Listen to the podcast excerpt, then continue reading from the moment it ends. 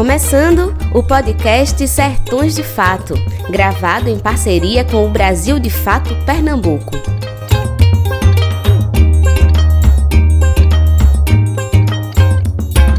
Conversamos com o médico Pedro Carvalho Diniz. Pedro, inicialmente gostaríamos de saber o seu histórico profissional médico para situar os nossos ouvintes com as informações que você dará.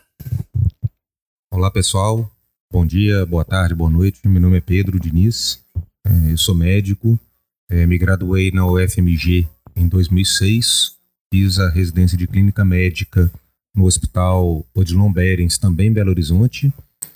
Estou é, aqui no Vale de São Francisco há sete anos. Eu trabalho no ramo da clínica médica que a gente chama de medicina interna, que é a clínica médica voltada para pacientes internados, mas também faço atendimentos ambulatoriais. Estou como coordenador médico da Organização de Procura de Órgãos, que é o órgão responsável, né, a, a, o setor responsável uh, por viabilizar e contribuir pela para a possibilidade de doações de órgãos né, aqui na, em Petrolina e estou atualmente também como uh, gestor, uma espécie de diretor clínico do Hospital Universitário uh, da Univasf aqui. Faço parte da Rede Nacional de Médicos e Médicos Populares, sou da Consulta Popular e sou do podcast Medicina e Debate. Eu acho que abarca tudo aí que eu, que eu faço. Pedro, não tem como nesse momento a gente fugir da procura por esclarecimento sobre o Covid-19, o popular coronavírus. Hoje, o mundo inteiro vive o sobressalto da presença do coronavírus, com todas as tragédias e dramas que ele traz. E para nós é importante termos informações com caráter técnico científico, porque nesse período também nós somos bombardeados com um monte de informações pelas redes sociais e que não se tem certeza da verdade das informações e das fontes dessas informações. Então, nós vamos falar especificamente sobre o coronavírus, mas eu queria começar com um histórico, porque há um pouco mais de 100 anos atrás, nós tivemos uma, uma pandemia avassaladora como essa, ou talvez até mais, que foi a chamada gripe espanhola, em que cerca de 50 milhões de pessoas no mundo morreram. Mas a sensação que a gente tem é que o homem esqueceu totalmente toda aquela tragédia que aconteceu. Que muito pouco da memória daquele tempo tenebroso chegou para a população hoje. Que correlação você faz entre essas duas pandemias? Então, é, a pandemia do, do Covid, né, do coronavírus, é, é só para explicar, a pandemia significa uma epidemia que se alastrou por diversos países do mundo, né, que todo mundo está acompanhando. É, é uma pergunta interessante. A gente está, enquanto correlação entre as duas doenças, a gente tem algumas semelhanças uh, epidemiológicas, vamos dizer assim, virológicas, porque são ambas as doenças de alta transmissibilidade. Eu estava conversando com a, com a Grazi mais cedo, e o que, que acontece? A gente tem uma transmissibilidade do coronavírus muito alta, certo? Assim como foi a gripe espanhola. Por outro lado, a gripe espanhola tinha uma letalidade, uma capacidade de matar as pessoas infectadas muito maior do que o coronavírus. Muito dificilmente a gente chega nesses números, acho que muito dificilmente não, a gente pode dizer que é impossível, é, tanto pelas características do vírus, quanto pelas características da, do avanço da ciência, da medicina. Lembrando que é, há 100 anos atrás, né, a gente não conhecia muitas das coisas que a gente conhece hoje. É, tem uma, uma história de um médico muito interessante chamado Samuel Weiss, que foi um médico que uh, ficou. A história dele é muito emblemática e eu acho que pode ser trazida para os dias de hoje, porque é uma das principais recomendações para combater o coronavírus é lavar as mãos, né? É, manter um, um, hábito de higiene. E o Samuel Weiss foi o primeiro médico a propor a lavagem das mãos. Ele cuidava de mulheres que tinham uma, um quadro chamado febre puerperal, que era nada mais era do que mulheres que eram operadas e, ou manejadas durante o parto com mãos sujas dos médicos e enfermeiros e desenvolveu uma infecção por isso depois. E o Samuel Weiss uh, foi quem propôs, que levantou a, a ideia de que ele de que essa infecção das mães, a febre puerperal, é, se dava pela, pela contaminação das mãos dos profissionais de saúde. E ele foi taxado de louco. Aí, aí é muito emblemático porque para provar o ponto dele, ele se contaminou com a ferida, com, com uma, uma paciente infectada, se feriu com bisturi para se contaminar e morreu da febre, para provar o ponto dele. E depois disso, ele foi ridicularizado no meio acadêmico, e depois disso ele virou um, um símbolo aí da, da higiene. E a gente tem, então, a, a, as semelhanças é que a gripe espanhola atingiu muitos países do mundo, como coronavírus, e que são doenças de alta transmissibilidade. A possibilidade de uma pessoa que teve contato com o vírus ou que desenvolveu a doença transmitir esse vírus para outras pessoas é muito alta, né? E a diferença é que a a gripe espanhola era uma doença mais grave do que é o coronavírus. Ô Pedro, dentro do que você colocou aí, me, me fez lembrar esse desapreço pelo conhecimento científico que a sociedade desenvolveu ao longo dos anos. Porque, por exemplo, antes até da gripe espanhola, nós tivemos outras pestes, outras doenças, outras terríveis, e a gente observa que em todas elas tem uma marca do desprezo pelo conhecimento científico. Inclusive, em tempos bem anteriores, quando se desprezou o conhecimento dos gregos, dos próprios romanos, e tivemos questões. Nesse momento, me parece, eu gostaria de saber até que ponto as medidas preventivas que estão sendo propostas, elas demonstram um apreço pelo conhecimento científico ou todas essas medidas estão chegando por conta da dramaticidade da situação? Hoje nós temos no o mundo inteiro países que fecharam suas fronteiras, que impedem a saída e a chegada de pessoas, o confinamento das pessoas em casa, os comércios e, e outros estabelecimentos fechados. Então, claro, isso tem uma carga muito grande do ponto de vista econômico. Aí eu gostaria de saber até que ponto, nesse momento, nós superamos ou sucumbimos a essa velha disputa, ou pelo menos esse velho desprezo pelo conhecimento científico. É, pois é, eu estava comentando com a Grazi também mais cedo que é, a gente está. A grande nitroglicerina pura, para usar a linguagem jornalística antiga, é que a pandemia do coronavírus ela se encontrou, ela sincronizou com a pandemia do negacionismo, do obscurantismo e da anticiência, né?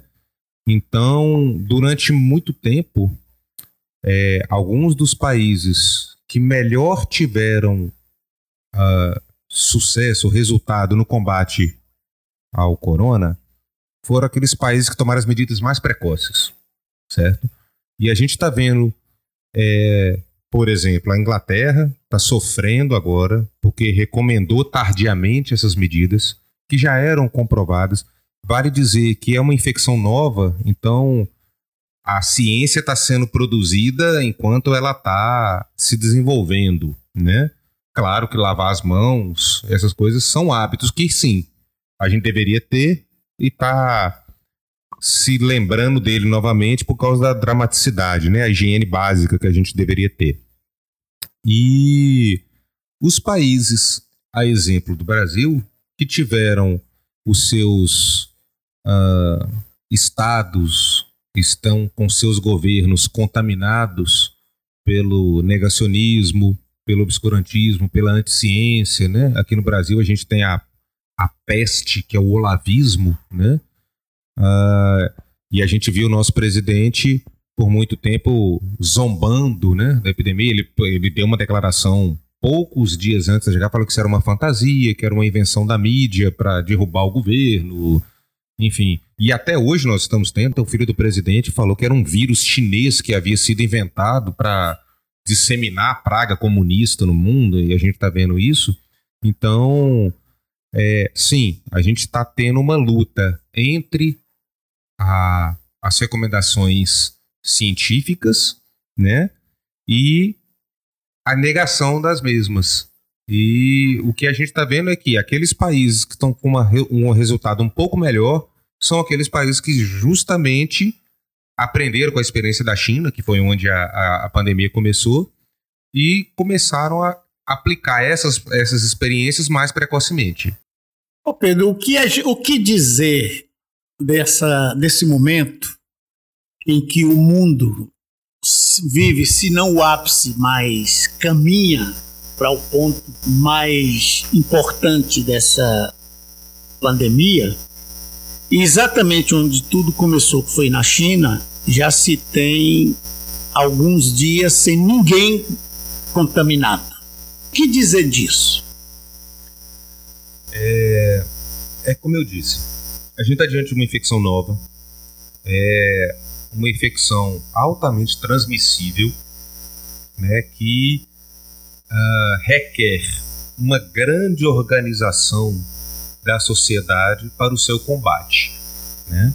É, essa, eu estava conversando muito com Grazi mais cedo, porque eu vou falar isso de novo. e eu estava falando que em 2009 eu era médico residente do, em Belo Horizonte e vivenciei como médico a pandemia, a epidemia do H1N1 no Brasil. E a nossa preocupação é, quando da epidemia do H1N1 era com a gravidade das pessoas infectadas. A gente não tinha tanta preocupação com a transmissão. Hoje eu posso dizer que é um pouco o oposto. A gente tem mais preocupação com a transmissão do que com do que propriamente dito com a infecção é, é, da pessoa, a doença já instalada, né? Então é isso, requer muita organização da sociedade, dos seus estados, né? Quando eu falo estados, dos governos, dos países e da sociedade civil em geral. É uma, uma pandemia que a gente só vai conseguir combater dessa forma. Bom, antes de entrar no, no detalhamento das providências a serem tomadas, dos cuidados a serem tomados, que é importante que você, como médico, nos passe, é, é é difícil a gente separar as coisas do mundo das as questões políticas, mesmo dessas questões de saúde pública, de, de científicas e tudo. É, o capitalismo vive uma crise. O mundo agora mergulhou numa crise que, de alguma forma, tem uma correlação com essa crise do capitalismo. Você acha que sai, surgirá o que do mundo novo, do mundo novo que possa vir pós essa questão? Porque todo o setor, todo o setor é, econômico do mundo está sendo afetado. Os países fechados, os comércios fechados, as companhias aéreas sem ter quem transportar, e, e todas essas questões trazendo um forte impacto na economia mundial, no momento que o mundo já está abalado por crises do capitalismo. Claro que o que vai vir disso aí é um novo momento, é uma nova questão, uma nova ordem mundial. Antes da gente entrar no detalhamento técnico, eu gostaria de ouvir a sua opinião como homem que tem o conhecimento científico e a sensibilidade e o conhecimento político também. Uma opinião sua de, do que vai vir como nova ordem mundial? É uma ótima pergunta. É... O que, que eu posso dizer? Assim, a gente sempre tem que tomar cuidado com o capitalismo que ele tem uma capacidade de aprendizado muito grande. Mas algumas coisas é, do, dessa pandemia têm nos ensinado, ou pelo menos deveria nos ensinar, a questionar coisas do capitalismo. É uma coisa que uma vertente do capitalismo, que é o liberalismo, fala muito, é que o mercado se regula, que o Estado não deveria intervir, porque o mercado vai se regular. A gente chegou a ter alta uh, no álcool gel, que é um dos itens de combate, de 261%. Desculpe, só para sua informação. Sim. Eu tenho nota fiscal aqui comigo que o mês passado, há 30 dias atrás, eu comprei uma caixa de máscara com 50 unidades por R$ 6,70. Eu tenho uma nota fiscal. Sim. E anteontem me cobraram 100 reais pela mesma caixa de máscara. É, hoje eu recebi a informação confiável, que foi um funcionário do, do hospital, que me falou de que ali no centro de Petrolina é, a máscara, a unidade de máscara cirúrgica, para quem não sabe, a máscara cirúrgica é aquela máscara comum que a gente vê aí de, de, de hospital, é, está sendo vendida a três reais uma máscara, que é uma máscara descartável. Usou, acabou. Quer dizer, numa, numa caixa que normalmente vem 50, seria 150, 150 reais uma máscara, uma caixa. E aí, é, isso, a elevação do preço do álcool gel, a, a ausência de controle né, sobre a venda, então que a gente está tá tendo escassez desses, desses, né, desse uso, de que sem uma intervenção estatal a gente está tendo uma nova febre agora do coronavírus, que é uma coisa de hoje, tá? Trazendo uma informação, está tendo um medicamento testado aí que parece ter algum sucesso no combate à infecção. E esse sucesso ainda é incerto, não vou entrar em detalhes técnicos, mas esse acesso é incerto, e é um medicamento que se encontra em farmácias. O que está acontecendo? O medicamento está sumindo das farmácias. Ele é um medicamento que se pode comprar sem prescrição médica. Eu acho que eu não vou nem falar o nome para as pessoas não terem acesso a ele. E isso está sumindo. Não me surpreende de que amanhã uma caixa do remédio que custe, que custe supostamente 10 reais vai estar tá custando 50, né? Em números só para a gente imaginar. É, então, a gente teve uma experiência na Espanha que foi muito interessante. A Espanha tem um sistema de saúde público muito forte, muito forte. Eu já passei por lá, morei quatro anos, quatro meses, perdão, na Espanha, fazendo uma espécie de pós-doutorado em Madrid. E o sistema de saúde lá é muito sólido. E o governo espanhol reestatizou hospitais privados. Ou estatizou. Ou seja, hospitais da iniciativa privada passaram a ser geridos pelo governo. Que é uma mostra de que essa questão do Estado mínimo, de que o mercado se regula e de que o capitalismo é, ele abre oportunidade para as pessoas essa infecção, essa infecção pelo corona, essa pandemia, está nos fazendo questionar né, a questão da igualdade de classe, de que todos os infectados são iguais. Eu acho que a gente pode conversar isso mais para frente, mas de que não é verdade. Né? Nós temos pessoas que podem, se têm ao luxo de se resguardar em casa, porque já tem uma reserva econômica, já tem um, um ganho adequado e a gente tem inclusive o um espaço adequado. O espaço adequado, é, exatamente. Ah, vamos dizer assim, as condições adequadas, sejam elas de espaço, de moradia, de, de dinheiro, de uma, uma, poupança no banco. De urbanidade. De urbanidade, e a gente tem as pessoas que, se não venderem um lanche no outro dia, não vão ter o que comer. Né? Então, a, o corona talvez esteja dando um choque na gente do que, que é o recorte de classes na sociedade atual.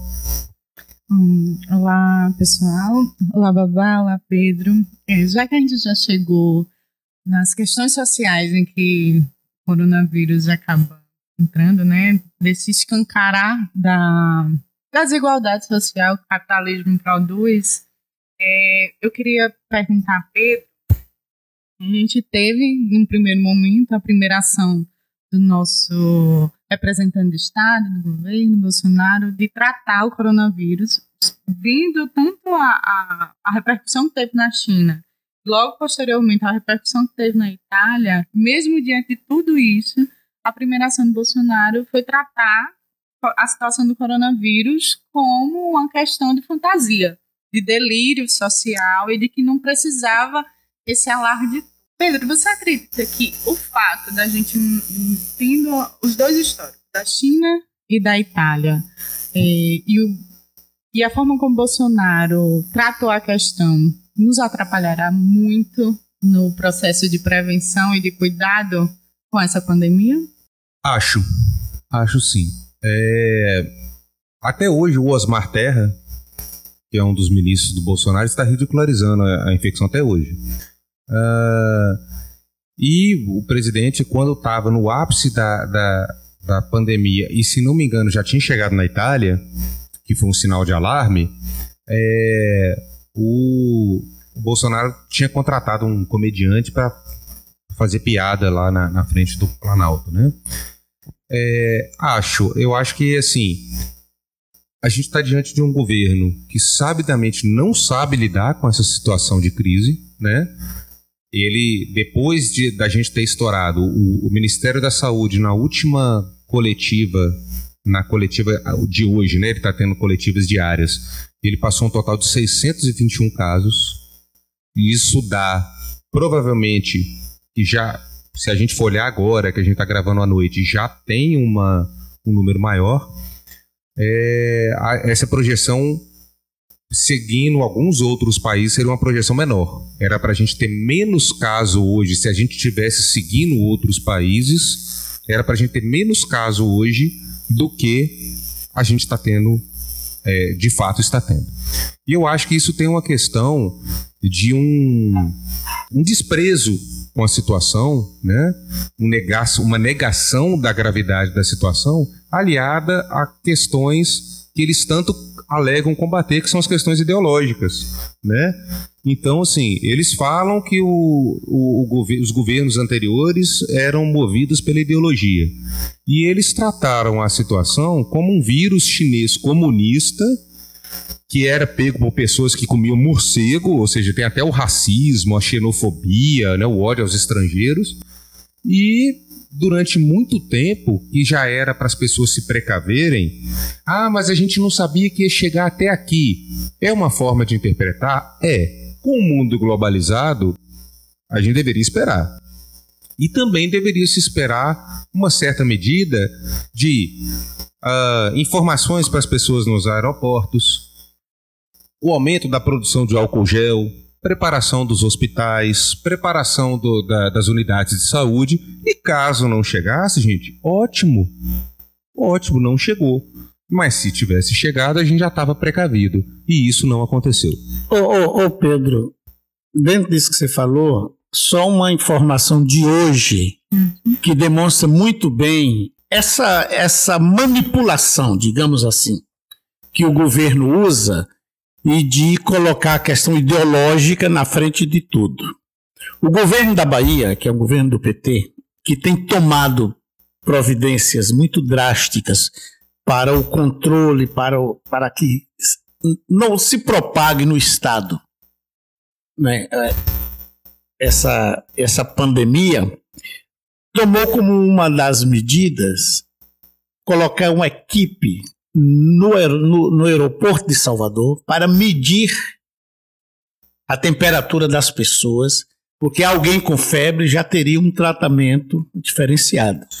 E como os aeroportos são áreas de administração do governo federal, o governo proibiu o governo federal proibiu dos agentes de saúde do estado da Bahia estarem dentro do aeroporto, medindo e descredenciou aquelas pessoas e fez com que elas se retirassem do aeroporto. Isso, isso é de, um, de uma agressão tão grande e mostra perfeitamente a pequenez, a pequenez do presidente em colocar a questão política ideológica, as diferenças pessoais dele com o governador da Bahia, acima de todos os interesses da nação. Eu sempre fico pensando assim, a gente está é, desde 2016 com a PEC 95, na PEC dos gatos, e a gente está colhendo as consequências dessa PEC agora. Assim, a gente vem diminuindo a PEC de 95. Ela coloca, estipula que durante 20 anos a gente vai diminuir o investimento na saúde e na educação. E nesse momento, assim, acho que o, o problema todo talvez seja que a gente está num momento de crise econômica, crise institucional e política muito grande. E dentro desse contexto, a gente está sendo regido por alguém que tem uma capacidade de negar e de construir políticas que diminuem o investimento no que a gente precisa, que é educação e, e na saúde. Tendo isso em vista, um, um, um governo de Estado coloca a sua população em risco todos os dias, porque essas medidas, desde a PEC lá em 2016, a gente tem, já colocava a PEC como pressuposto de que ia causar danos, e principalmente as, as pessoas mais marginalizadas, mais periféricas. E tocando nesse assunto, eu queria que Pedro falasse um pouquinho sobre a nossa situação aqui em Petrolina.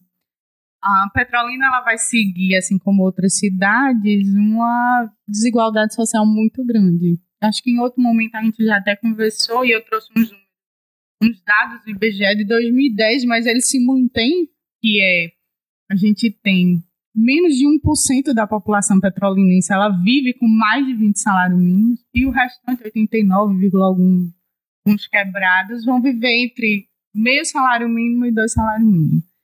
Ah, dentro dessa realidade, a gente vai ter a maioria da nossa população, ela vai estar em estados de vulnerabilidade. E sem falar nas pessoas que estão em condição de rua.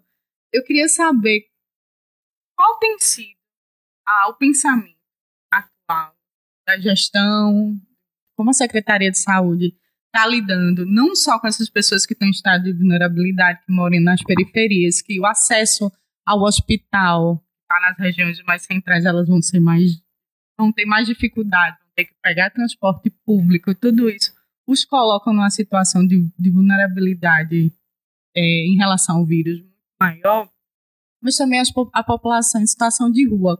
Qual tem sido a encaminhamento que ou a Secretaria de Saúde, a gestão e vocês da, área médica estão pensando em relação a essa população? Porque a gente fala em confinamento. E quem não tem casa? E quem não tem sabão? Porque sabão é um artigo de luxo. A gente não. Sabonete, por exemplo, é um artigo de luxo para muita gente. Como é que a gente vai lidar com essas pessoas que estão à margem total da. E que, da... no caso de Petrolina, são a grande maioria da população isso. da cidade. Então, é, é isso que a gente estava dizendo, né? É, uma influencer hoje disse que o coronavírus veio para mostrar que nós todos somos iguais diante de uma diversidade e ela não poderia estar mais errada, né? Assim como todas as outras doenças, todas, todas, uh, existe a influência do que a gente chama tecnicamente dos determinantes sociais e políticos da saúde, né? Ou seja, todas as doenças, para bem ou para mal, elas são influenciadas pela pela, pelo extrato social, financeiro, né, pelo poder aquisitivo da pessoa, pelo tanto de dinheiro que ela tem, pelo acesso a, a Babá falou, mas de, de moradia, de, de tudo, né?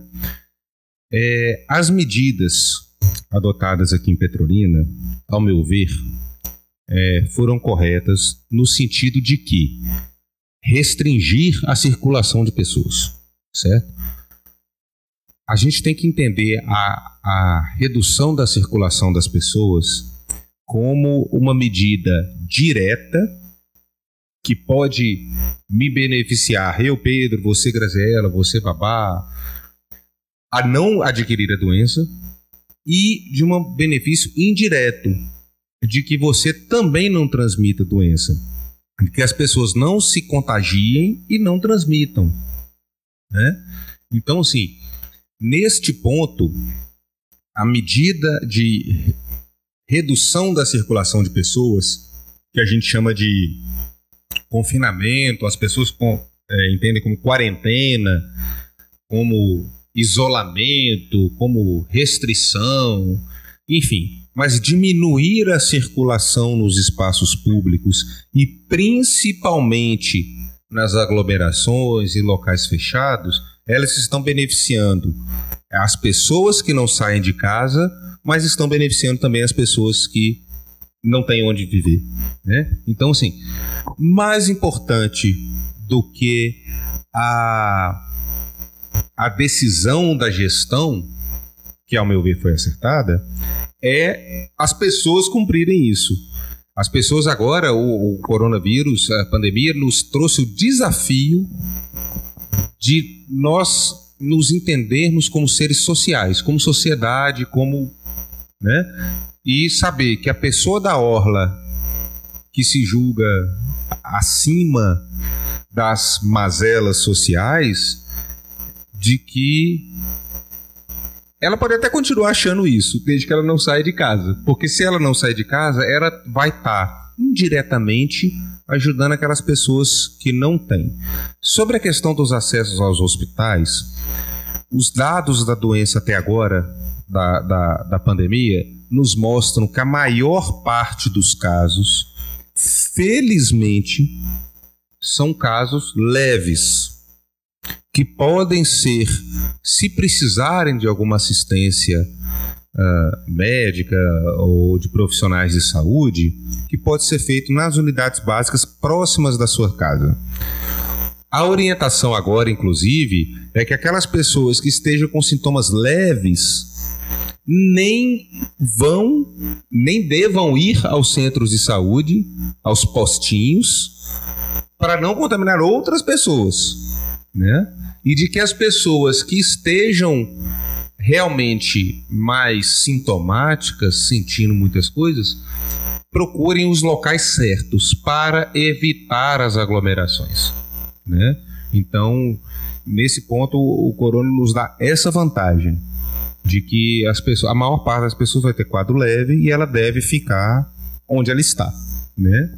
E a gente pode conversar isso depois, direcionado para a região aqui, sobre os locais onde que elas devem procurar, e eu acho que isso pode ser de, de, de muita informação.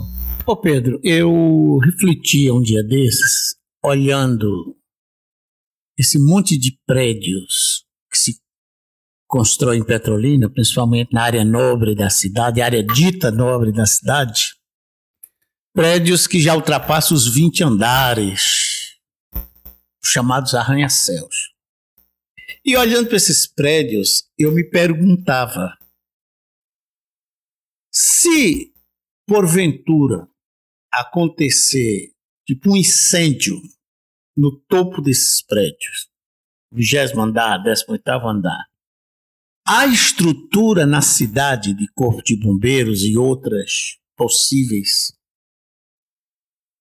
outros possíveis agentes de combate a incêndio. Há na cidade condição de combater esse tipo de incêndio? Eu, eu, era uma indagação que eu me fazia.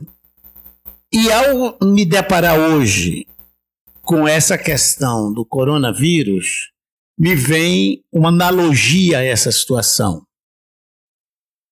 Há na cidade, no município, estrutura, condição de atendimento para uma pandemia desse tipo, principalmente porque as informações que a gente tem dizem que passa basicamente pela questão de, da necessidade de aparelhos para respiração artificial. Eu perguntaria a você: você trabalha num hospital que é porta de entrada de, de situações graves, de acidente, essas coisas. Os hospitais outros, me parece que atendem muito mais a questão ambulatorial, a questão cirúrgica. E eu faço essa pergunta por desconhecer mesmo se de fato houver um agravamento da situação e nós tivermos centenas de pessoas necessitando de um suporte técnico desse tipo, há na cidade estrutura para atender? Se a gente estiver falando é, de pessoas graves que necessitem de UTI, de leitos hospitalares para cuidado, que felizmente até o momento parece a minoria dos casos do corona. Não, não temos. Assim como talvez nenhum país do mundo tenha, né? O único país do mundo que demonstrou uma capacidade de organização rápida e adequada foi onde a pandemia começou, que foi a China. A gente teve aí o hospital construído em uma semana. Né? Isso, isso é. Hospital para mil leitos. Mil leitos. Isso é irreal, assim. Parece fake news, né? Que a gente fala. Parece fake news. Mas é verdade. É, o que a gente está vendo na Itália hoje, por exemplo, a Itália vem se destacando no pior sentido da palavra pela quantidade de casos no geral e pela quantidade de casos graves e mortes, inclusive com mortes. É, o que, que acontece? A Itália demorou a tomar as medidas de restrição de circulação. Tá? A Itália tem uma população vulnerável. A gente sabe que o único grupo de risco para infecções graves do corona são as pessoas com doenças crônicas, cardíacas, pulmonares, hipertensão e diabetes descontrolados e pessoas idosas com ou sem essas doenças. E se a pessoa for idosa com essas doenças, o risco dela aumenta. A Itália tem uma população mais idosa, tanto é que o maior número de mortes até o momento é no norte da Itália, que é onde tem a população mais idosa e mais rica da Itália. É... E a gente chegou num quadro tão dramático na Itália que eles estão usando os centros cirúrgicos como UTI e que pessoas que não têm muita possibilidade de melhora pela experiência atual, elas estão chegando em, a chegar em casa, permanecer em casa com alguns sedativos esperando o desfecho que é o óbito, que é a morte, né?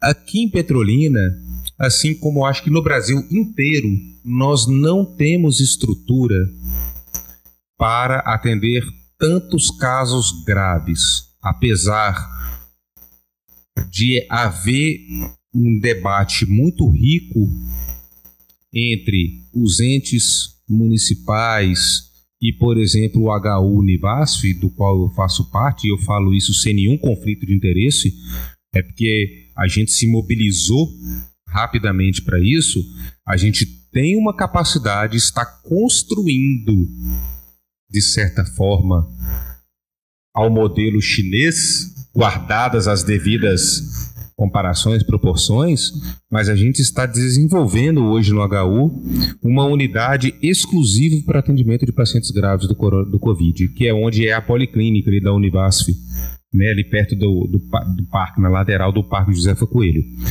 É, mas se a quantidade de pessoas for além do que a gente está esperando, do que os dados estatísticos mostram até agora, não, nós não estamos preparados, o Brasil não está preparado e eu arrisco a dizer que talvez nenhum país do mundo esteja preparado. Pedro, assim, mesmo diante de toda a calamidade dos, das expectativas para o futuro, me parece que, como você disse, a, a ação do governo municipal foi acertada. Eu, a gente conversou um pouquinho antes de começar a gravar, eu queria que você retomasse a, a questão da, da rede PEBA, que você disse que com o coronavírus vai haver uma separação. Para deixar até é, os nossos ouvintes que não seja daqui de Petrolina mais informado de como é que a rede ou como é que aqui o que é a rede PEBA Pedro pode falar mais com propriedade sobre isso mas para dizer como é que vai ficar, porque a gente sabe que Petrolina acaba se tornando a, a referência de cuidados com saúde da região. E assim, para saber como é que vai ficar isso, assim, a gente tem, como Babá mesmo trouxe, a estrutura para lidar com toda essa circunvizinhança é, sobre isso. Tenta falar um pouquinho sobre isso para a gente. Pronto, então. É, começando do começo, Sim. a Rede PEBA foi criada em 2009 e é a primeira rede de saúde interestadual do Brasil. Por quê? Porque a saúde se organiza na. na... Então, desculpa, esse PEBA é Pernambuco, Bahia? Pernambuco, Bahia. Não é Ah. peba de ruim, não. Ah, e nem é peba do tatu, é Pernambuco, Bahia. É, e foi escolhido estrategicamente aqui porque o que separa as duas cidades é um rio de 800, 600 metros de largura, né, ou menos, Ah, uma ponte. Então, do ponto de vista de saúde, a gente considera essas duas cidades, Petrolina e Juazeiro, como uma cidade só. Mas, então, ela foi criada em 2009 como uma, um projeto piloto, vamos dizer assim, de organização de redes da saúde. Por quê projeto piloto? Porque antes a saúde ela tem a participação dos municípios, dos estados e da União, do governo federal. Mas isso geralmente se organiza dentro do próprio estado. E aqui, em 2009, se criou essa possibilidade de que de Pernambuco e Bahia, com Juazeiro e Petrolina e, e os municípios ah, vizinhos eh, se tornarem um, um pacto de saúde, onde Petrolina deveria ter o seu papel, atender determinados tipos de, de pacientes, né, oferecer determinados tipos de serviços, e Juazeiro, Bahia, outros. Né? É, essa rede tem 53 municípios, 28 no estado da Bahia e 25 no estado de Pernambuco, com uma distribuição muito irregular. A gente tem Lagoa Grande, para quem não é da região, fica a 50 quilômetros daqui, e a gente tem Paulo Afonso, que fica a mais ou menos 410 quilômetros daqui. Né? Ou seja, a gente tem municípios muito longe, com diferenças de acesso, de estrada de chão, de asfalto e tudo. E existe essa distribuição. Juazeiro é responsável por algumas coisas, Petrolina por outras. Ah, a infecção veio reorganizar essa rede, pelo menos no atendimento às pessoas com casos suspeitos ou confirmados. O que, que isso quer dizer? Para o Covid, essa situação mudou. Pernambuco é Pernambuco, Bahia é Bahia. Então, as pessoas que moram em Juazeiro e nos municípios ali próximos que fazem parte da Regional Norte de Saúde da Bahia devem procurar o Hospital Regional de Juazeiro. Os munícipes, os habitantes de Petrolina e das cidades próximas, que a gente fala da oitava GERES de saúde, devem procurar os serviços de saúde de Petrolina e dos respectivos municípios. Quando eu falo Juazeiro e Petrolina, são dos casos graves, mas os casos leves devem ficar nos municípios, os casos intermediários a graves devem ser encaminhados para a sede. Juazeiro na Bahia, Petrolina em Pernambuco. Ah, então, não deve haver esse trânsito de pessoas entre os hospitais. Isso aqui é uma coisa boa para tentar diminuir a transmissão. Né? Então, as pessoas ah, com casos moderados, que a gente fala, que são aquelas pessoas que não precisam de UTI, basicamente, devem se reportar, aqui no caso de Petrolina, a UPA de Petrolina, em Juazeiro, a UPA de Juazeiro, e os casos graves que precisem de UTI devem ser regulados, transferidos ou ao HU, Univasf, ao Popular Hospital de Traumas ou ao Hospital Regional de Juazeiro. Pedro, é, os especialistas ou os estudiosos, os cientistas, falam que o ápice dessa pandemia aqui no Brasil deve se dar agora entre abril maio. Provavelmente com declínio já em junho para julho. Isso é o que os têm falado. O que você recomenda para quem está nos ouvindo, o que você recomenda para a sociedade de cuidados, atenção e comportamento para esse enfrentamento que agora se coloca como um grande desafio. Ótima pergunta, Bárbara. É, a recomendação que nós temos até agora, com a maior eficácia na experiência atual, é a diminuição da circulação do vírus. E isso só pode ser feito através da diminuição da circulação das pessoas, né, nos espaços públicos e principalmente nos espaços fechados. Eu estou vendo gente tendo medo de levar é, os filhos ou de dar uma caminhada numa praça, na ciclovia. Isso aí não é uma atividade de risco. Né? A gente deve evitar aglomerações e deve evitar uh, loca locais fechados. Tá? É, o que, que a gente está vendo até agora? Dos medicamentos testados até agora para combater o corona, a gente tem poucas notícias boas. E as notícias boas que nós temos ainda são frágeis, preliminares. E o que, que a gente pode dizer nas experiências é diminuir a circulação pode diminuir a, o tempo da epidemia, da pandemia.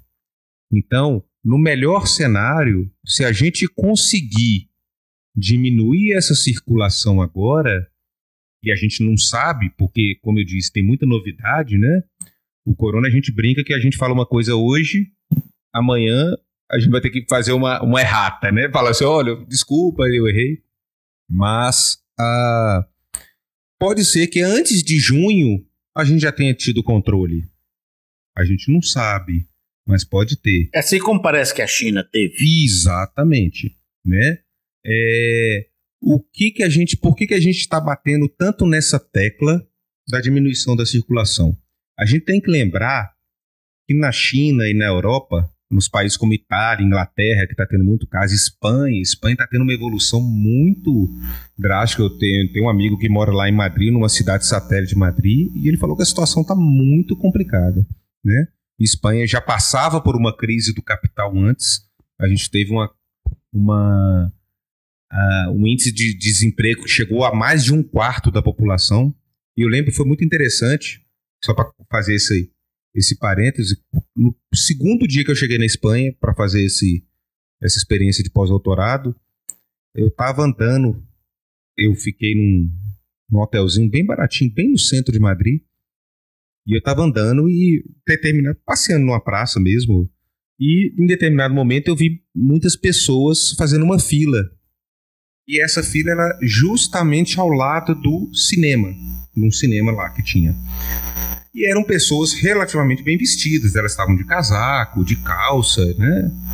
E uh, por algum. Eu, eu lembro de ter perguntado, porque me chamou a atenção uh, o tamanho da fila, e eu perguntei, inocente, né? Se a fila era a fila para o cinema. E, era, e do lado, ao lado do cinema, tinha uma entrada lateral de uma igreja e era a distribuição do sopão da igreja. Né? Então, esses, a infecção chegou no momento de crise do capitalismo, de crise política, de crise social, é, e as experiências lá estão muito ruins. E a gente sabe que eles tomaram essas medidas de restrição de uma forma tardia. E lá, eles estão saindo do inverno. Vale dizer que aqui no Brasil a gente vai começar a estação fria. Aqui em Petrolina a gente brinca que não tem tanta estação fria, mas no restante do país tem. E o restante do país pode passar para quem não tem. Né? É, então, assim, as recomendações hoje são os cuidados individuais, né? De que uh, lavagem das mãos, o álcool gel não é melhor do que álcool e sabão, tá? As pessoas estão lavando a mão, passando álcool gel, comprando álcool gel para deixar dentro de casa. Isso é desperdício e não pensar em quem não pôde comprar. Então, chegou de casa, chegou do trabalho, chegou da rua, lavar as mãos com água e sabão está resolvido. Né? Não pegar as pessoas na hora de tossir, não colocar a mão na, na frente da cara e tal. E o álcool gel, para essas situações que eu estou na rua, não consigo lavar a mão, uma situação que eu gosto muito simples, ah, eu vou no banco tirar o dinheiro e botei o dedo ali para ler a fazer a leitura do dedo e digitar a tecla. Eu vou no supermercado e passei o cartão, peguei no dinheiro. O álcool gel é para essas coisas. Acabou de fazer essas coisas, passou o álcool gel, está resolvido. E a redução da circulação, né?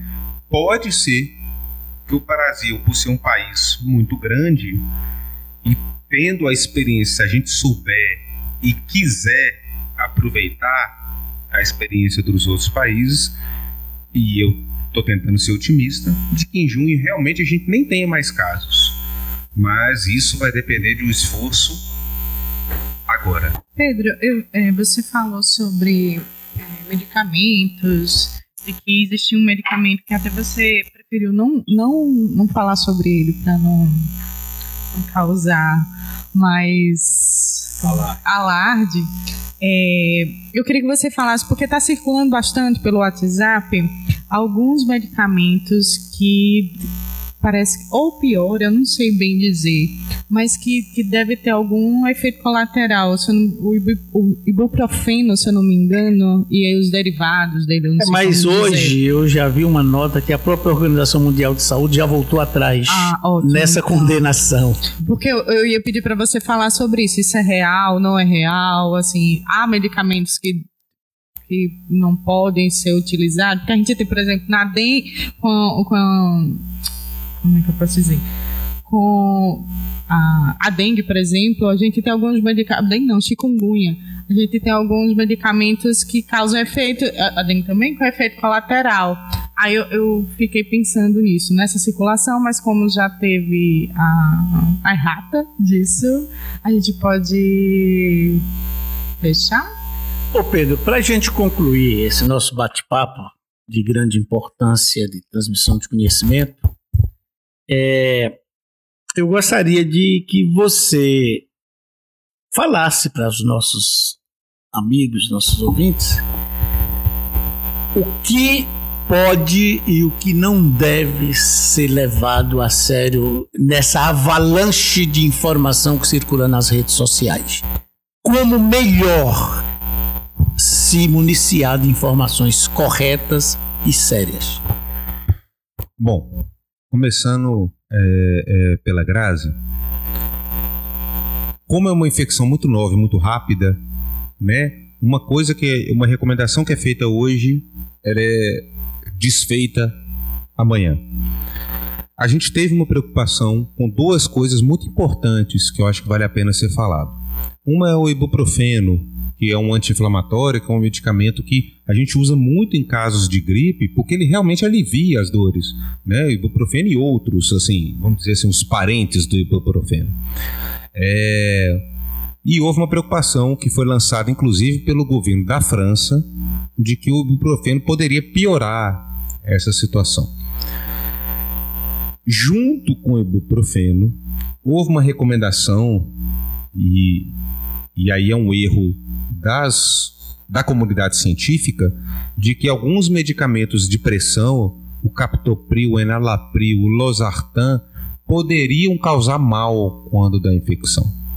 E ambas as situações já foram desmentidas.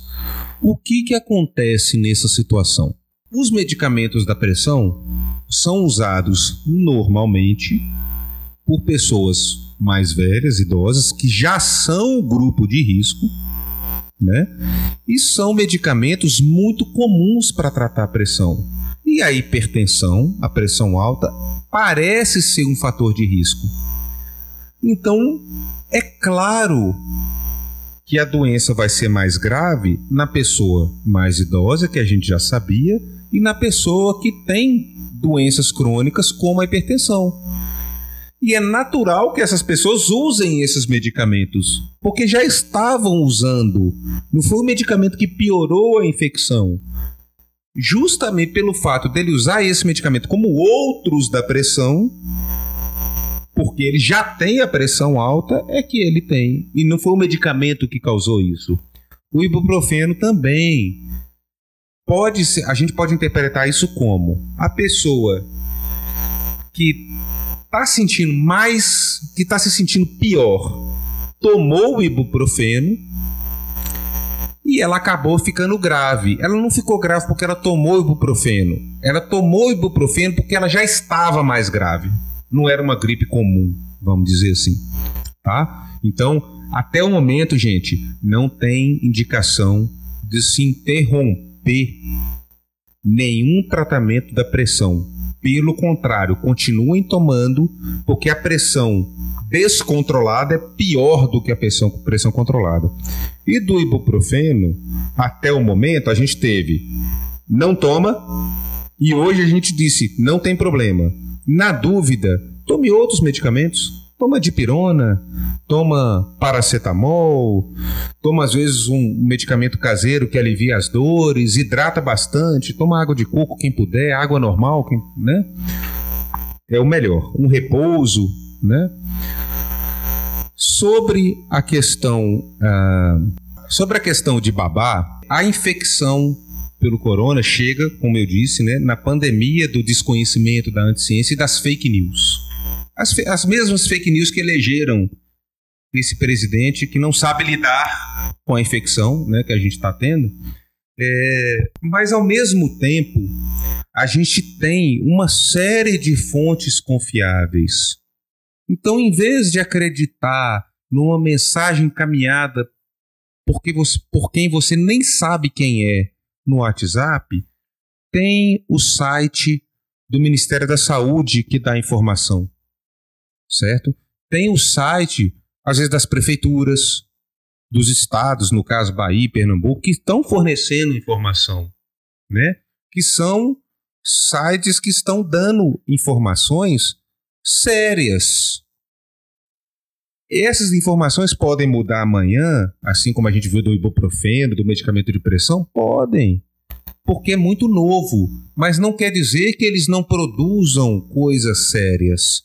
Então, assim, é, eu já ouvi tanta coisa, gente, de que é para vibrar na vibração energética do vírus, gargarejo de água com limão, é, que o lambedor de açúcar com, com cachaça e folha de qualquer coisa vai combater o vírus. Não, não. Isso não é desmerecendo o saber popular.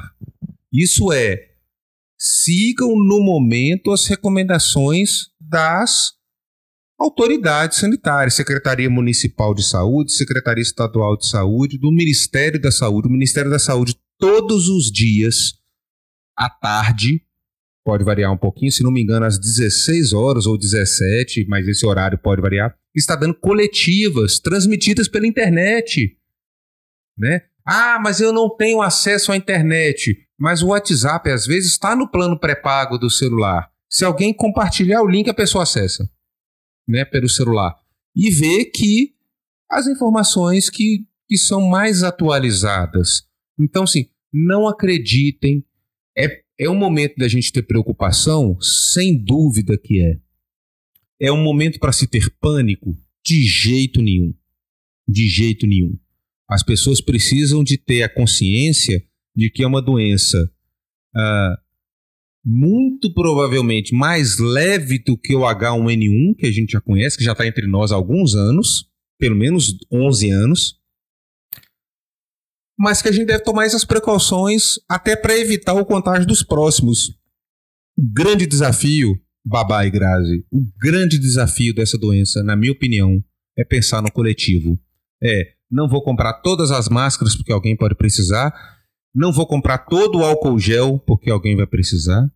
E essa, esse pensamento é tão errado que se eu for comprar o álcool gel todo e a máscara toda e, e o meu vizinho não comprar e tiver contato com a doença, ele pode me contaminar. Então é a hora de todo mundo ter acesso a essas coisas e todo mundo seguir as mesmas orientações e pelo amor de Deus, eu estou falando pelo amor de Deus, porque vários líderes neopentecostais estão chamando as pessoas para ir para os templos para orar, para combater. Não vão. Não é um desrespeito à fé. Orem em casa. Deus está em todos os sítios, diz a palavra.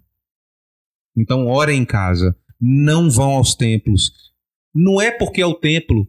Não vão aos templos, assim como não vão aos shoppings, não vão aos cinemas, a lugares fechados a protestos, como o responsável do Jair Bolsonaro cumprimentou as pessoas estando em isolamento. Então, assim, não vão para isso. Professem a sua fé, qualquer que seja. Eu sou católico, eu sou evangélico, eu sou batista, eu sou do candomblé, eu sou budista. qualquer professe a sua fé em casa. Esse é o momento, né? Então, o grande desafio é pensar na coletividade. Agradecendo ao médico Pedro Diniz, agradecendo a Grazi pela sua valiosa contribuição e agradecemos principalmente a você que esteve conosco até agora. Fica aqui o convite para o próximo encontro. Nos sigam nas redes, no Instagram, arroba Sertão de Fatos, e deem dicas para os próximos episódios.